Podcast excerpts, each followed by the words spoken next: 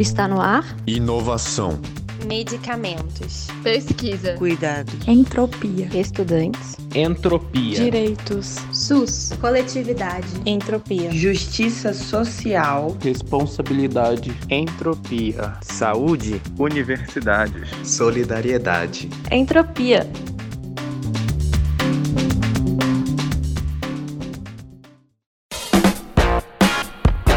Olá, pessoal! Estamos de volta com o último episódio da primeira temporada do Entropia. E caramba, já são 10 episódios, cheios de informações e reflexões, muito papo legal.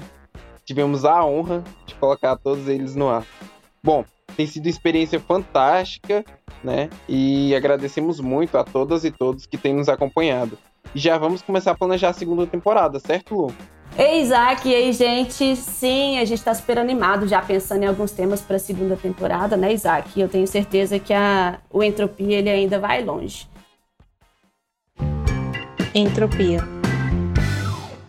E é com muita alegria que a gente traz para esse último episódio né, da primeira temporada ainda uma conversa com uma pessoa que é, na verdade, um dos grandes amores da vida da UAI em Brasil, que é Eloan Pinheiro. E a primeira vez que eu escutei a Eloan falar foi quando eu entrei na UAI, na verdade. Foi na reunião anual da UAI Brasil em 2016, abril de 2016, lá no Rio. Foi meu primeiro contato com a organização e o momento que, de fato, eu entrei para a UAI. E a Eloan veio conversar com a gente no último dia e eu saí de lá, assim, completamente inspirada e com certeza absoluta que eu queria entrar para a militância pelo acesso a medicamentos. E aí, depois disso, ela continuou me inspirando em diversos momentos e, assim, Toda vez que a gente troca uma mensagem, que a gente se encontra, ela me ensina, ela me inspira, ela me dá esperança em diversos momentos. E eu não podia estar assim mais feliz com esse último episódio, né? Que a gente tem esse fechar com chave de ouro da primeira temporada. E antes da gente chamar então a Eloan para conversar, Isaac, conta pra gente um pouquinho quem que é essa pessoa famosa, esse crush nosso. Caramba, Lu, que tarefa difícil, hein? Falar quem é essa nossa crush, quem é a Eloan? Bom, mas podemos começar assim. Ela é química, especialista em milhões de coisas, incluindo tecnologia farmacêutica. Foi diretora do Instituto de Tecnologia em Fármacos da Fiocruz, Laboratório Farmanguinhos. Trabalhou com a Organização Mundial da Saúde, com a DNDI, com a OSF. É uma das idealizadoras do Fórum de Doenças Negligenciadas. É parte do Conselho Consultivo da OEM e tem atuado fortemente há muitos anos na luta contra as injustiças de se tratar saúde como mercadoria. Eloan, Seja muito bem-vinda ao Entropia. Oi, pessoal. Eu que agradeço esse convite. É um prazer estar aqui conversando com essa juventude guerreira, essa juventude que está enfrentando esse momento difícil de pandemia. É um enorme prazer estar aqui. Saber que haverá continuidade na luta por medicamentos essenciais, mesmo quando os mais velhos se forem. Isto é muito importante. Importante é ter sementes. E essas sementes a UEM já plantou e já aumentou, né? É um prazer enorme falar com vocês. Ah, Eloan, a gente que agradece. O prazer é todo nosso de ter aqui com a gente. E muita gente sabe, né, a pessoa de referência que você é dentro do movimento de acesso a medicamentos no Brasil e no mundo, né? Mas a gente sabe que a gente, enquanto pessoa, não é só aquilo que tem no nosso Lattes, né, no nosso currículo. Então a gente queria saber um pouquinho de você, além de tudo que a gente já falou, quem é a Eloane? De onde você vem, o que, que você gosta? Ô, oh, oh, Luciana, Isaac, eu sou aqui do Rio de Janeiro, né? Eu já sou uma pessoa idosa, como vocês sabem.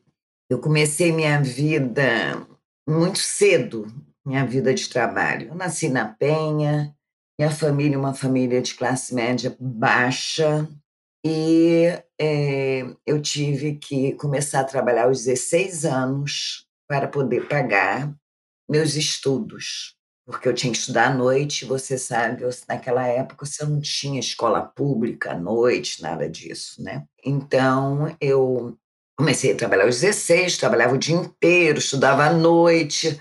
Uma vida muito difícil, né?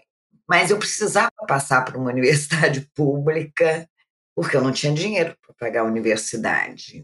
Isso foi em 1963, eu comecei a fazer o cursinho pré-vestibular dentro da Escola de Engenharia Química, porque eles, o diretório acadêmico, os estudantes organizavam né, é, cursinhos para favorecer aqueles que não tinham dinheiro. Então, desde esse momento, né, que eu comecei a perceber que você tinha uma, um olhar cuidadoso é, de classe, parte dos estudantes na escola de engenharia química, um olhar cuidadoso com aqueles que não tinham dinheiro para poder pagar um curso que era bastante caro e era realmente factível somente para quem era filho de classe média.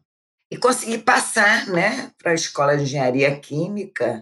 Para mim foi assim, um certo, uma certa opção é, fazer engenharia química, porque eu era boa em química, mas eu queria fazer medicina, mas medicina era o dia inteiro. E vocês não podem imaginar o que me aconteceu. Passei em 64 para a escola de engenharia química, mas cheguei lá, a escola era o dia inteiro também. E aí, meus amigos, fiquei numa situação bem difícil, né? Bem difícil, vocês podem imaginar.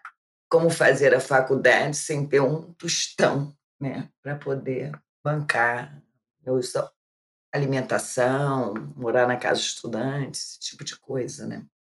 O que aconteceu, eu consegui, milagrosamente, por muito boa vontade do Departamento de Bioquímica, que me desse uma bolsa de estudo de iniciante então, na parte da manhã eu trabalhava na minha bolsa para fazer autoclave de, de, de lâminas, tubos de ensaios sujos, fazer leitura de lâmina contaminada. Resumo, de manhã eu faz, fazia meu trabalho, na parte da tarde eu ficava fazendo minhas aulas práticas, quase, não quase realmente não assistia às aulas teóricas. Mesmo assim, era realmente naquele momento houve o golpe militar, como vocês sabem, a gente entrou em março, 31 de março teve o golpe militar, e aí começou uma efervescência política muito grande.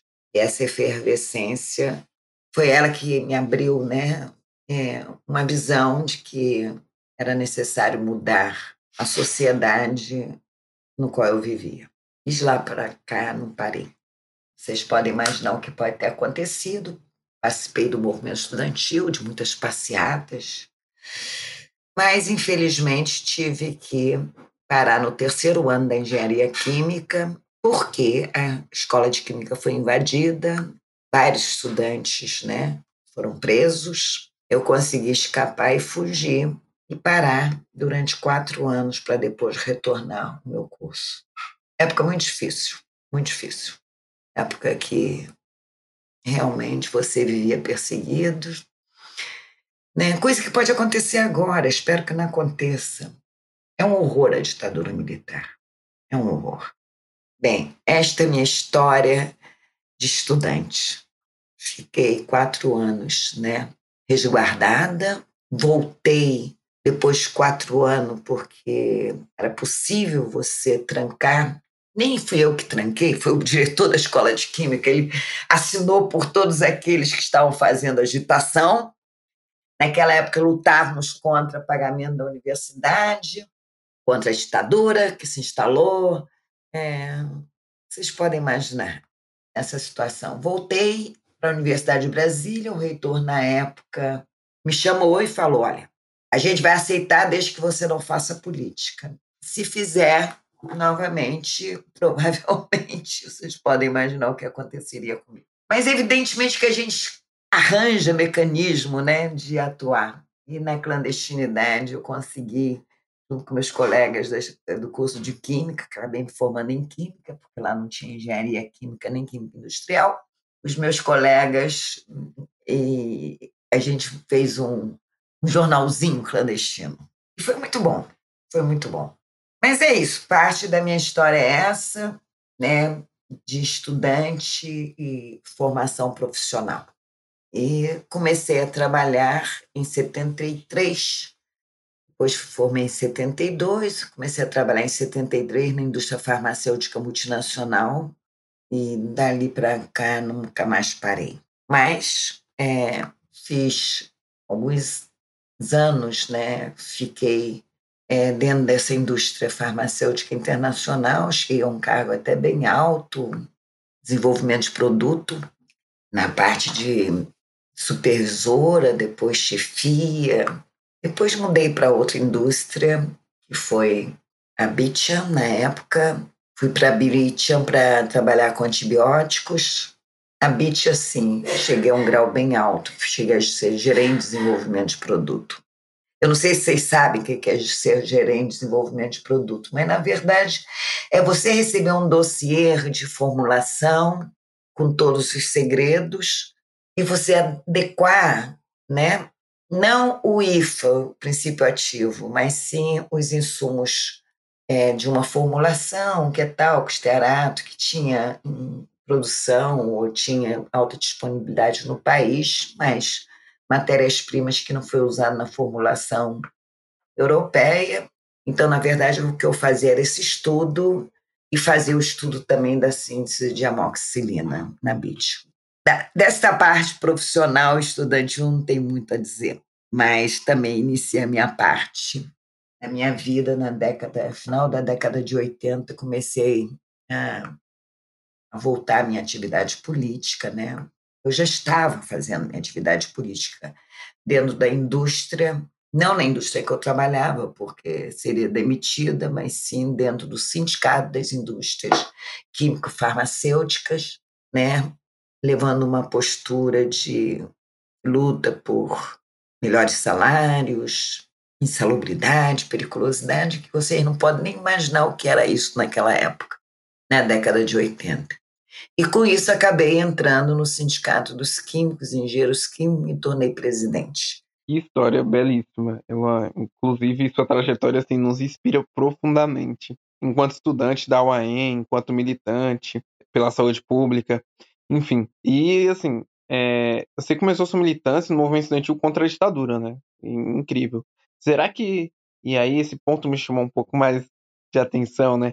Será que você poderia contar para a gente um pouco como foi estar nesse movimento de luta contra a ditadura, né, de ser um estudante desse movimento, enfim? Oi, Isaac. São lembranças boas no sentido que a gente tinha uma unidade muito forte, né?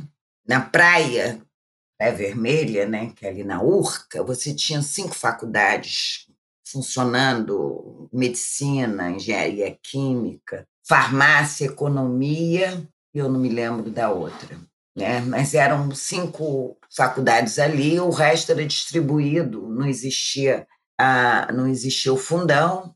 Todos os estudantes, né, de uma determinada forma, eles conjunto de pessoal da química, da economia, etc., era um pessoal que começou a estudar marxismo mesmo. Começamos a realmente entrar muito é, forte é, aliados a outras faculdades, faculdade de filosofia, que era muito forte politicamente, a faculdade de direito, que era o CACO, todas elas tinham uma atividade estudantil dando diretor acadêmico muito acentuada e muito é, é, com penetração muito forte de pessoal de esquerda, pessoal marxista, né? E porque a gente entrou na faculdade e veio o golpe militar né? E, e isso foi assim um choque.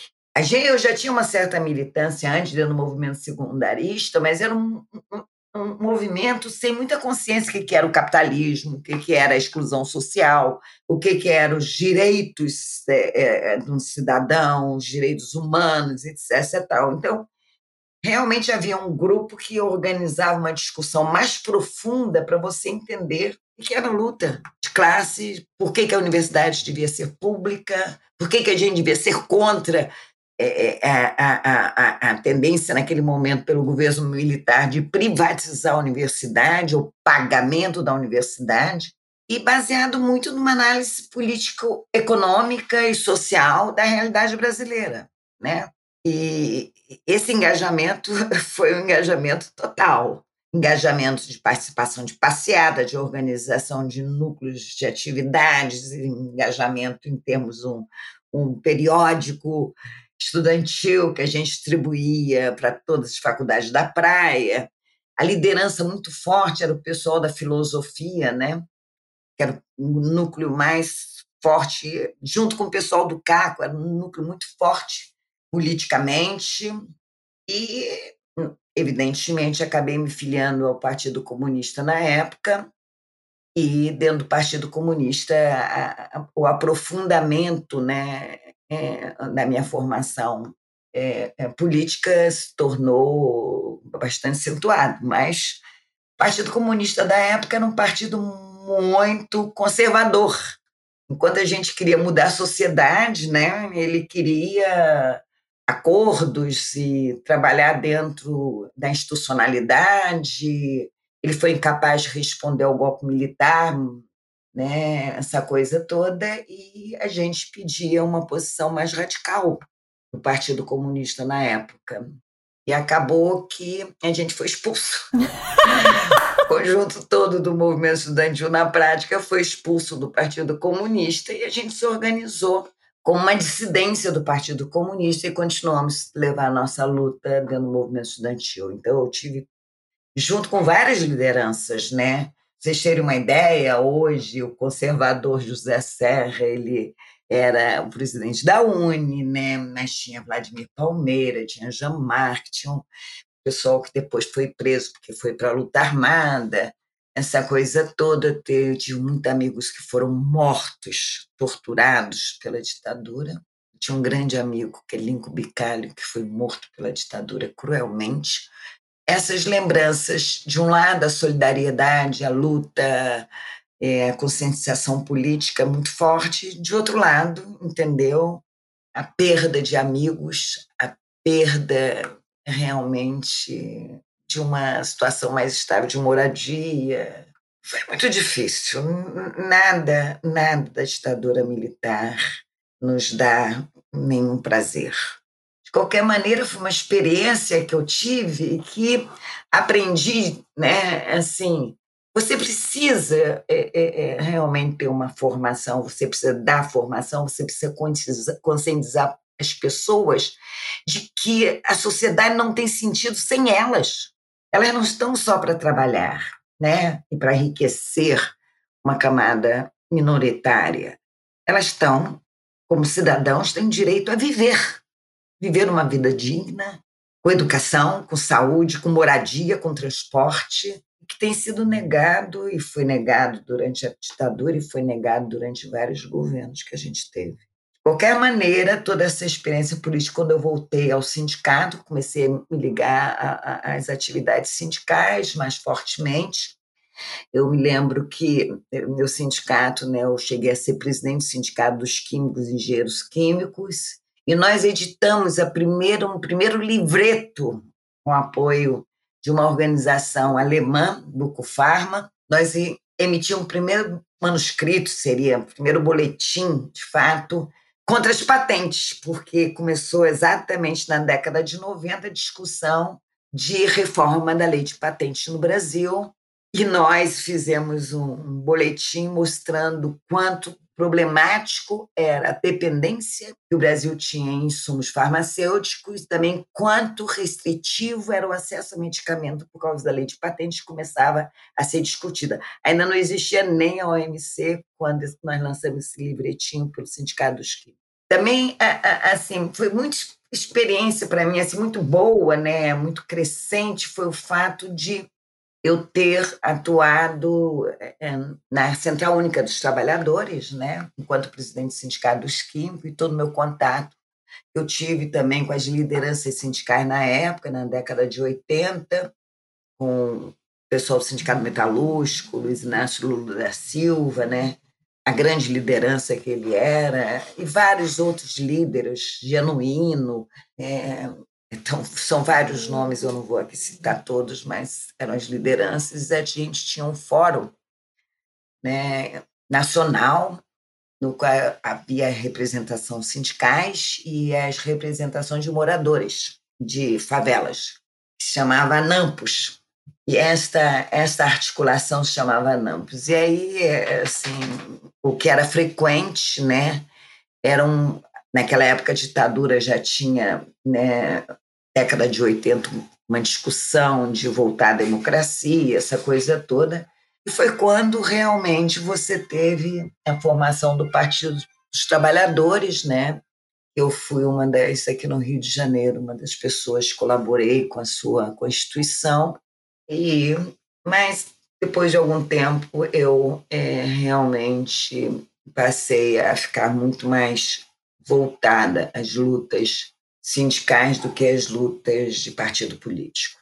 E entramos na década de 90, eu saindo das multinacionais, porque até isto, meus, meus filhos já eram adolescentes, fiquei feliz em poder sair, porque você trabalhar numa empresa, você está vendendo sua força de trabalho e não está beneficiando em acesso aos, de medicamento ao povo brasileiro, porque, na verdade, muitos preços poderiam ser bem mais baixos e não eram, porque eles faziam remessa de dinheiro para o exterior. Atuavam aqui, produziam aqui, que era uma coisa importante, porque isso me deu um, um background profissional, entendeu, tecnológico muito grande. Mas, por outro lado, ganhavam um salário altíssimo, né? mas, por outro lado, o que se produzia, o que se vendia aqui iam como divisas para a matriz. No caso, a Beach, a matriz era na Inglaterra.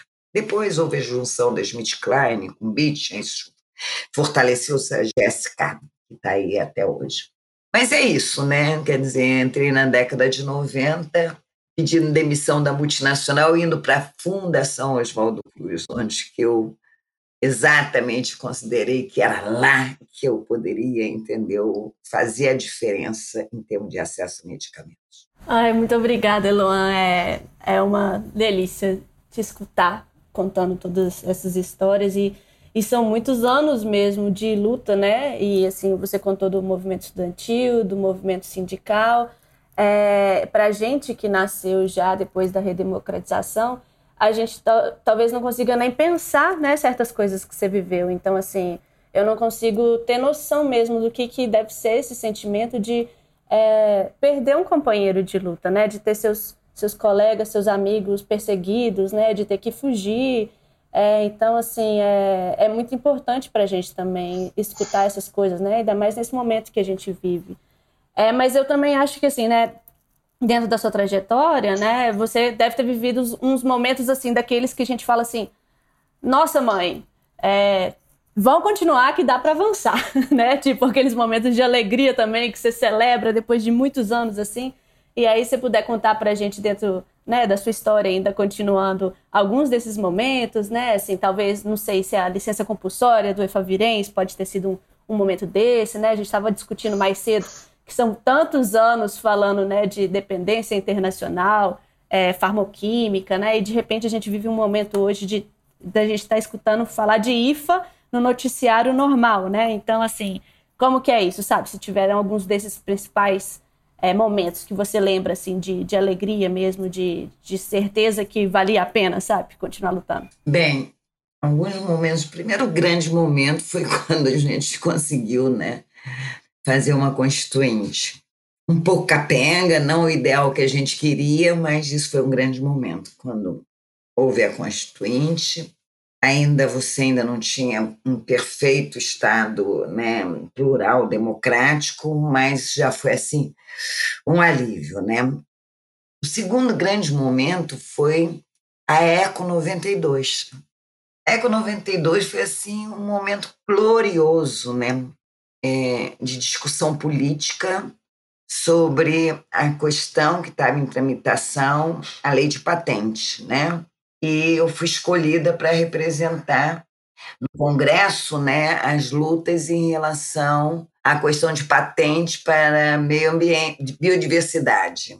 E foi muito bom porque foram grandes discussões, né? Nós perdemos a nossa luta, mas a luta foi muito importante. Né? Esse momento muito glorioso para mim ter participado junto com Fernanda Macedo, junto com é, Elias, que chegou a ser secretário de Ciência e Tecnologia do governo Lula, tá entendendo? É, é, e tinha um professor da universidade chamado Peçanha, também excelente. Tinha o Barbosa de Bilmanguinhos. A gente fez um núcleo para esmiuçar a lei de patentes e fizemos várias audiências no Congresso e, e, e foi um momento bom, foi um momento de luta, mas perdemos quando em 94, 95 foi votada e aprovada a lei de patentes e com muito mais vantagem para as multinacionais do que a gente imaginava. Agora você imagina, né? É, a gente luta, anda e chega no Congresso, aquele Congresso joga aquele balde de água fria. Por isso eu não acredito na institucionalidade congressual hoje, para passar nada, né? Bem, esse foi um segundo momento, foi a luta a constituinte, a lei de patente, a luta pela contrária à lei de patente. E o grande momento foi eu me tornar diretora de Farmanguinhos, né? Foi uma coisa muito importante, porque podíamos eh, traçar e o planejamento, quando nós entramos, né? Farmanguinhos estava para fechar, era uma unidade. Foi uma reconstrução de uma unidade, uma equipe, uma equipe fantástica. Uns é, funcionários da, de Farmanguinhos na época, outras pessoas foram contratadas como terceirizado, porque não havia concurso, mas construímos uma unidade com uma estratégia que começava com é, medicamento para doenças negligenciadas, para vilariose, para hanseníase, tá entendendo? Foi assim, e, e era aquilo você ter que tirar água de pedra, entendeu? Porque sabe quando você entra numa fábrica, você tem que reformatar tudo, comprar equipamentos novos, entendeu? Foi assim muito emocionante para mim. A minha primeira gestão em Farmanguins e que culminou, né, em 96 com a demanda do Ministério da Saúde para que a gente fizesse genéricos de HIV, né, para tratamento de AIDS. E foi outra grande emoção, né? Mas foi uma emoção, porque você, você pode imaginar assim, você saber que o teu telhado era de vidro, se você fizesse alguma coisa que não prestasse, você seria acusada, sua equipe, a Fiocruz, mas conseguimos superar todos esses momentos e conseguimos realmente de 96 até 2001 fabricar seis genéricos AIDS que salvou milhares de vidas, milhares de vidas. Foi assim, é, é, é assim para a gente é assim, é, foi uma emoção que a gente teve que fazer tudo, Luciana Isaac. Nós tivemos que desenvolver metodologia analítica porque não estava em farmacopeias internacionais. Tivemos que lutar para fazer reengeramento de, de drogas para poder tirar padrões primários Olha, é, é, eu sei não, o trabalho que foi, mas que foi compensado pelo fato de ter salvado muitas vidas, pelo fato de ter se tornado uma referência, pelo fato, entendeu, de termos sido convidados para ir né, à primeira reunião internacional das Nações Unidas para discutir sobre AIDS. Foi a primeira reunião internacional que, cuja pauta era a questão de uma doença que só crescia e matava em vários continentes. Isto foi, assim, um momento de muita alegria, muita felicidade. Eu acho que é evidente que tem tristezas nesse processo todo, mas eu acho que não vale a pena, porque as alegrias suplantam, é, superam as tristezas decorrentes de determinadas atividades. Mas foi muito duro, foi muito duro.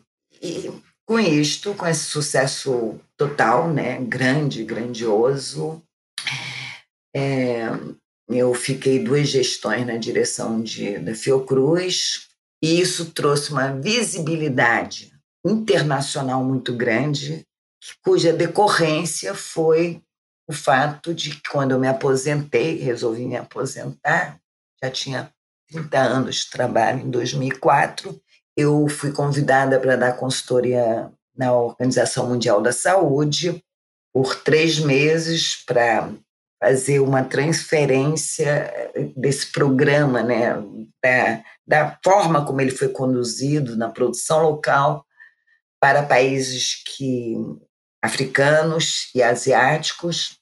E em dezembro eu fiz concurso Quer dizer, porque a consultoria não poderia se prorrogar, eles abriram um concurso né, internacional e eu acabei, eu, eu, digo sempre que foi direcionado para o meu background, entendeu? Eu acabei é, sendo selecionada né, para ficar como funcionária das Nações Unidas, da OMS, apesar de estar com 60 anos já. E eu sei que eu teria que me aposentar com 62. Foi um fato assim muito comentado internamente, né? Porque, mas foi muito bom, porque eu pude reunir com vários países da África, com vários países da Ásia, também alguns países da América Latina. Eu tive uma atividade muito grande dentro da OMS e com isso é, o programa realmente lançou em vários locais do mundo. E eu acho que o Brasil foi, e a Fiocruz foi determinante. Esta não é uma transferência de tecnologia, uma, uma transferência de programa, assim, de defesa de um programa em prol da vida, em prol de uma sociedade menos favorecida do que, né, assim, eu acho que isso, assim, foi fantástico, né? A África do Sul começou a produzir, Quênia e outros países. E eu visitei todos os fabricantes de insumos, a China, a Índia. E cada vez que eu fabricava, eu defendia mais fortemente: precisamos ter nossa autonomia, precisamos ter a produção internalizada e nós temos competência para isso. E é isso, fiquei na OMS até perto da minha aposentadoria, né? E voltei para o Brasil, mas continuei é, no campo internacional. Fui contratada pela Unitaid para como avaliadora de projetos, né, para HIV AIDS. Fiquei lá de 2007 a 2013, trabalhando para a Unitaid, analisando projetos de HIV AIDS. Isso. É, eu não sei mais o que dizer. Cada vez se fala, assim, é, eu fico mais comovido ainda com a sua história. Bom, e você, assim, o que mais me admira é que você continua lutando até hoje, né?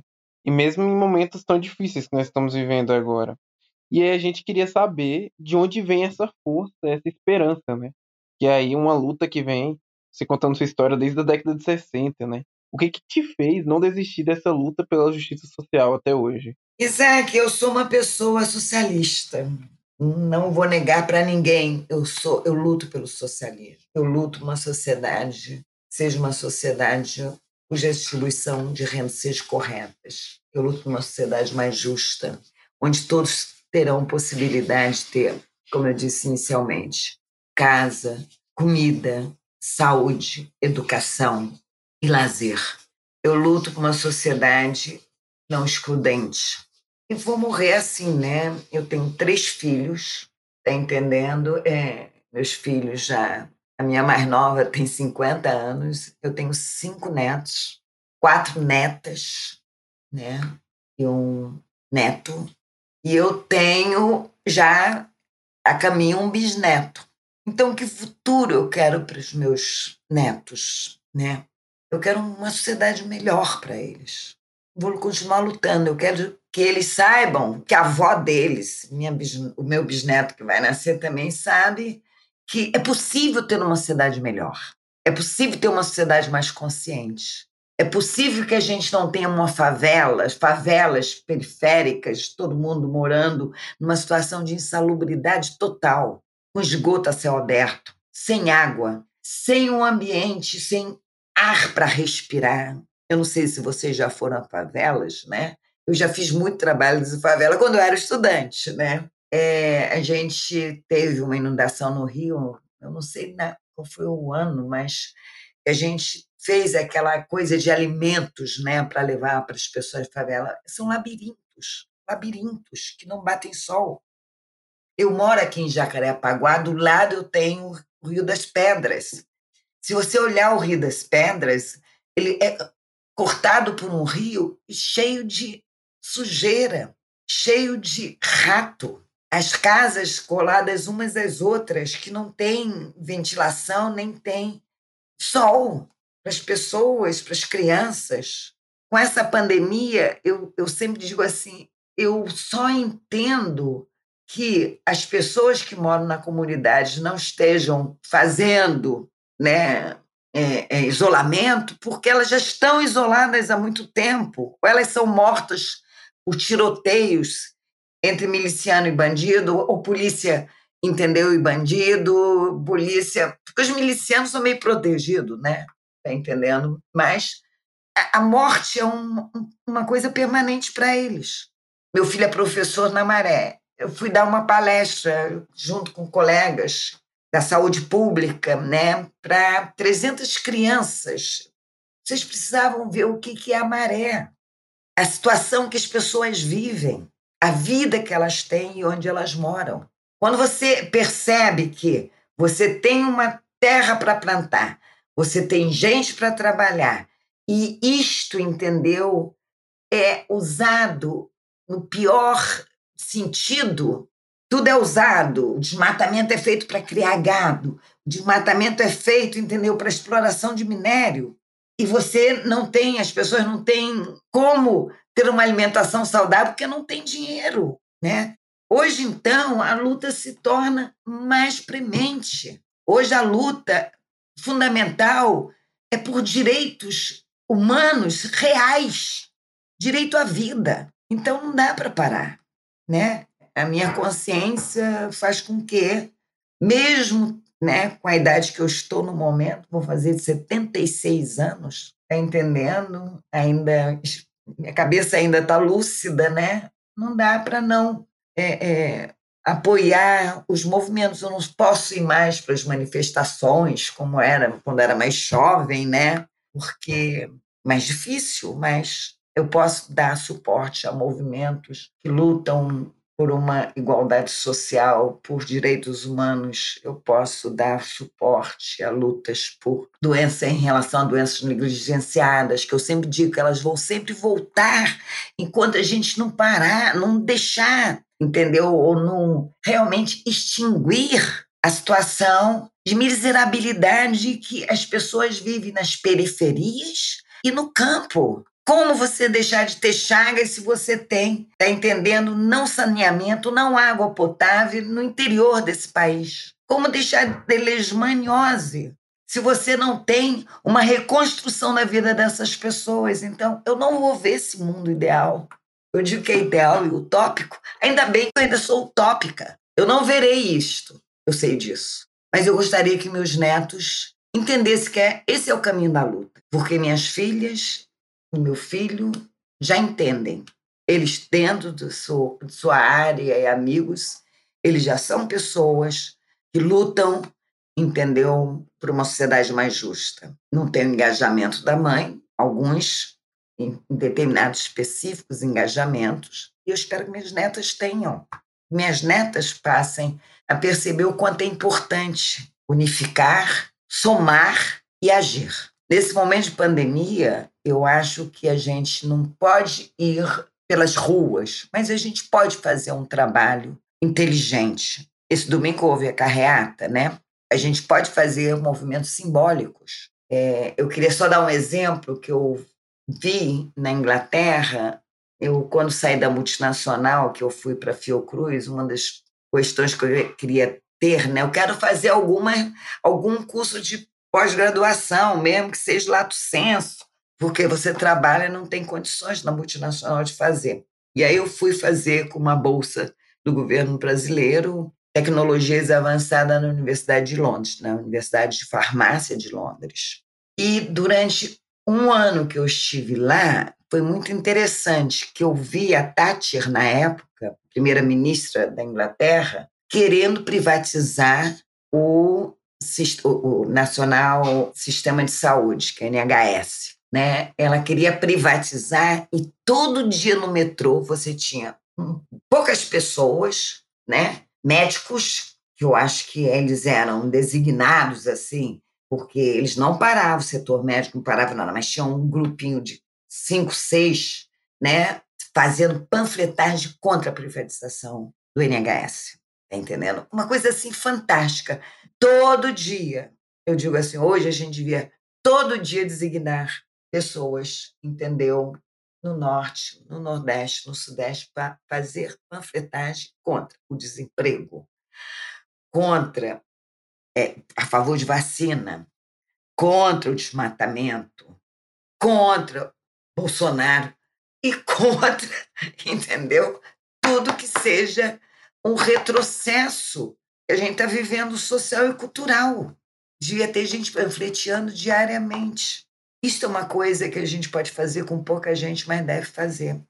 Da mesma maneira que entrar nas favelas e fazer isto. Panfletear as favelas, ir para as associações de moradores de favelas e conversar com eles e unificar com eles. Porque a gente precisa que este povo sem consciência política, que só tem vivido uma prática de compra de votos, de mentiras, passe a ouvir uma voz racional, uma voz que lute por eles e que eles lutem por si mesmos, que eles passem a fazer aquilo que o Estado não faz, organizar mutirão, entendeu? Para que o seja recolhido, organizar mutirão, entende? Para que você coloque ou vá na universidade ver que produtos pode ser colocado naqueles riachos, organizar mutirão para defender saneamento para eles, fazer o que a sociedade não faz, fazer ações paralelas que beneficiam eles mesmos. Né? Como organizar hortas comunitárias, como fazer determinados cursos, entendeu, que possibilitem eles ter uma melhor perspectiva de acesso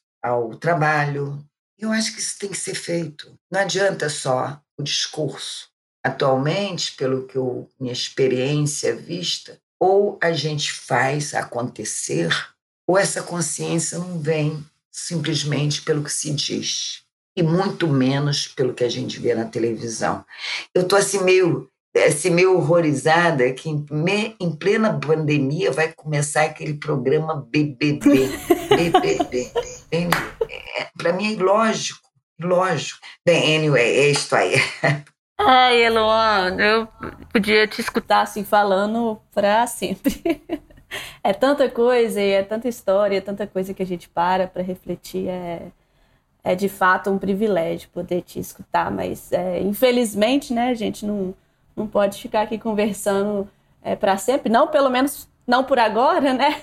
Mas eu queria assim te agradecer tanto, não não só por estar aqui, por ter esse papo com a gente, é, mas por tudo mesmo, sabe? Por sua luta, né? Assim, me, me toca muito. Eu fiquei muito tocada em vários momentos das suas falas, é, né? Quando você fala que que você já traz uma inspiração, uma continuidade dentro da sua própria família, sabe, para a luta. E eu tenho certeza que isso é, também é, transborda, né, por todo mundo, assim, né? Você é realmente uma inspiração é, para todos nós que defendemos, né, saúde não como mercadoria, né, mas como direito, para todo mundo que defende né, o Estado democrático de direito, né, uma sociedade mais justa, mais igualitária. Então, assim, muito obrigada por tudo mesmo, por tudo. Assim, acho que eu não tenho muitas palavras para conseguir expressar tudo que eu queria colocar para você de quanto que a gente é muito honrado, muito privilegiado de, de ter à frente de tantas lutas. e antes da gente encerrar essa conversa, é, né, assim, já caminhando para o final mesmo, Queria saber de você, então, assim, você já trouxe vários elementos, né, de que, que a gente devia estar tá fazendo agora, né, de inspirações para a gente continuar. Então, queria é, que você deixasse uma mensagem mesmo para todo mundo que a gente está ouvindo, né, e todo mundo que acredita ainda na luta por um mundo melhor, né, uma, uma mensagem de inspiração. E se você puder já fazer sua mensagem final, a gente agradece muito. Luciana, é, eu, eu não acredito muito em mitos, né, o culto à personalidade. Eu acho que eu fiz tudo isso porque é, quando você toma consciência dos fatos e quando até você vive os fatos, né, como eu vivi a minha luta para modificar uma sociedade, eu não falei dos das angústias que eu vivi com três filhos, né, pequenos, tendo que me esconder essas coisas, não tendo uma situação financeira factível para é, é, esta realidade, né, faz com que é, você entenda que você você não é um mito, você não é especial, você não é nada disso. Você é uma pessoa que considera que pode ter uma sociedade mais justa. Simples assim. É uma utopia, é, mas sem utopia a gente não vive. Então, o que eu deixo de mensagem para vocês que estão fazendo um belo trabalho e que eu acho que vocês podem exatamente multiplicar esse trabalho de vocês, vocês podem. É, vocês são a nova liderança, realmente. Vocês são uma liderança independente, não, estão em partido, individualmente podem estar em partido, mas não é o partido que comanda é, a ação de vocês. Eu acho que a mensagem que eu digo, deixo para vocês, todos da UEM, e todos de vários movimentos sociais. Né? Não desistam, tracem ações objetivas, porque é um trabalho de acúmulo de força que a gente, um trabalho de acúmulo de força que a gente vai conseguir transformar a sociedade. Faça o trabalho diário, aqueles que puderem, no ambiente que puderem, mas um trabalho de formiguinha, de conscientização, é a melhor forma de fazer acúmulo de força. Eu sei que a gente tem muitas lives, a gente tem a televisão formal, a gente tem tudo isso. Mas esse trabalho de base é necessário ser feito. Esse trabalho de base que é o que vai possibilitar e acumular força para o movimento estudantil, vai unir eles ao movimento dos trabalhadores que ainda tem, né, seja na indústria é, metalúrgica, elétrica, ou seja, várias, várias situações de, de atividades bancárias, tudo isso, comerciais, pessoal que trabalha no comércio. Quer dizer, o trabalho, eu sei que vocês são uma força essencial para fazer esse trabalho de base. Esse trabalho é o que vai construir. Eu espero que vocês se enganem nele.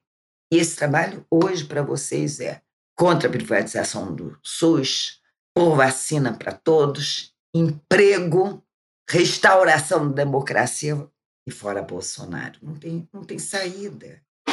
Ele entrava todo esse tipo de proposição que a gente tem. Eu acho que essa, essa, essa atitude de vocês, essa conscientização que vocês possam trazer, essa unificação que vocês possam, possam ter com os outros movimentos sociais, é o que vai levar em algum momento a nossa vitória, mas nunca desistam. Estejam sempre unificados numa ação concreta. E é isso, e sucesso para vocês. Muito obrigado, Eloan. Muito obrigado pelas dicas. E assim, obrigado principalmente por você compartilhar a sua história conosco, que certamente, assim como serviu de inspiração para mim, servirá para outras pessoas que estão escutando também. Muito obrigado. Acho que isso nos nos reanima, isso é, dá inclusive propósitos, né? Dá sentido e a gente consegue ver assim, nossa, olha o que ela viveu, olha o que ela passou, né? E isso nos inspira cada dia mais a lutar. E gostaria de agradecer muito por você ter aceito esse convite no Entropia, né? E agradecer também pelo seu trabalho, pela sua ajuda na UAM, você sempre está à disposição da gente. Sempre é raro, você não lembra nenhum convite que você recusou da gente. E muito obrigado por ajudar a construir essa luta até hoje com a gente e estar tá nos apoiando. É isso, eu acho que é isso que a Eloan trouxe, né? Um acúmulo de forças. Eu gosto muito quando você traz isso. E eu acho que essa pode ficar como a, a mensagem final da gente finalizar essa primeira temporada do Entropia, né? Assim, já são é, dez episódios que a gente gravou até hoje, esse sendo o último dessa primeira temporada. Com certeza a gente vai ter vários outros pela frente, né? E é isso, né? São, é um acúmulo de força, é um acúmulo de episódios na luta, né? Pela sociedade é, que a gente acredita que, como disse Eloan, pode ser utopia, né? Mas a gente vai atrás dela, né? E é, e é isso. Eu queria muito agradecer Eloan, o Isaac pela parceria nesses dez episódios também, todo mundo também que ajudou a gente a construir esses todos os episódios e todo mundo, principalmente, que ainda acredita, né? E tá aí na luta por essa sociedade. E a gente já já se encontra de novo, então, na segunda temporada do Entropia, assim. É, tô aqui emocionada com, com esse fechamento de primeira temporada. Não poderia ser melhor. Obrigada mesmo, Eloan. Obrigada mesmo, Isaac. E obrigada a todo mundo que acompanha a gente. Um beijo e até mais. Obrigado, Lu. Obrigado por ser minha companheira aí de, de episódios. É, espero que venha outras temporadas aí, com certeza virão, né? Já está aí nos planos. Bom, e obrigado, pessoal. É, eu acho que é isso. Muito obrigado por ter acompanhado a gente aqui. Quem assistiu os 10 episódios, quem assistiu um, dois, enfim. É, muito obrigado por ter dado essa, dado essa atenção pra gente, né? Nos ter permitido aí plantar algumas sementinhas da justiça social. Bom, e é isso. Última mensagem, não esqueçam de seguir a gente nas redes sociais, lá o AEM, é, tanto no Instagram quanto no Twitter, siga lá a gente, divulga os nossos episódios, assim você também vai estar contribuindo aí para a nossa luta. E um abraço a todos, até a próxima temporada e vida longa ao Entropia.